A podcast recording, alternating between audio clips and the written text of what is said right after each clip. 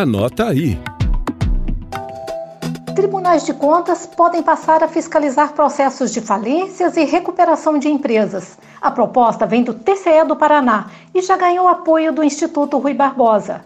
Além da possível atuação do sistema Tribunais de Contas nessa área, o objetivo é que o Congresso Nacional também aprove uma lei que possibilite a contribuição dos tribunais nesse processo. A conversa já começou. É o que explica o presidente do TCE paranaense, Fábio Camargo. Veja, a conversa foi muito profícua. O líder do governo, ele de pronto é, entendeu os benefícios e entende que todos os tribunais em processos falimentares terão oportunidade de atuar. São recuperações de empresas e arrecadações que sistemicamente têm a questão econômica e que vai repercutir de forma total no governo e na União.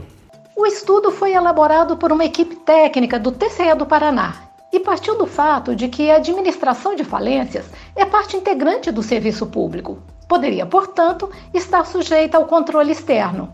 É assim: quando uma empresa pede falência, o juiz responsável pelo caso nomeia um administrador judicial, que pode ser uma pessoa física ou jurídica, para gerir a massa falida em nome do Estado. E esses indicados nem sempre têm capacitação jurídica e contábil. É aí que poderiam entrar os tribunais de contas, que têm experiência em controle externo. A proposta do TCE do Paraná prevê que o sistema de controle externo passe a fazer a fiscalização, o cadastro, o treinamento e a certificação desses administradores judiciais.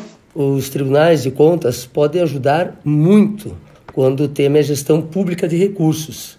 Temos que ter em mente que os administradores judiciais são servidores públicos equiparados e seus treinamentos e preparos para administrar recursos de terceiros e o controle de seus atos, ao nosso ver, é parte da missão constitucional dos tribunais, ou seja, obrigação. Nesse quesito, os tribunais de contas contam com reconhecida excelência. E o foco será também no treinamento, certificação e cadastro daqueles agentes que realmente estiverem capacitados. Maior preparo resulta em melhores e céleres resultados para o erário e para os trabalhadores que dependem da liquidação do negócio insolvente para prover suas famílias, o que é muito importante para toda a sociedade.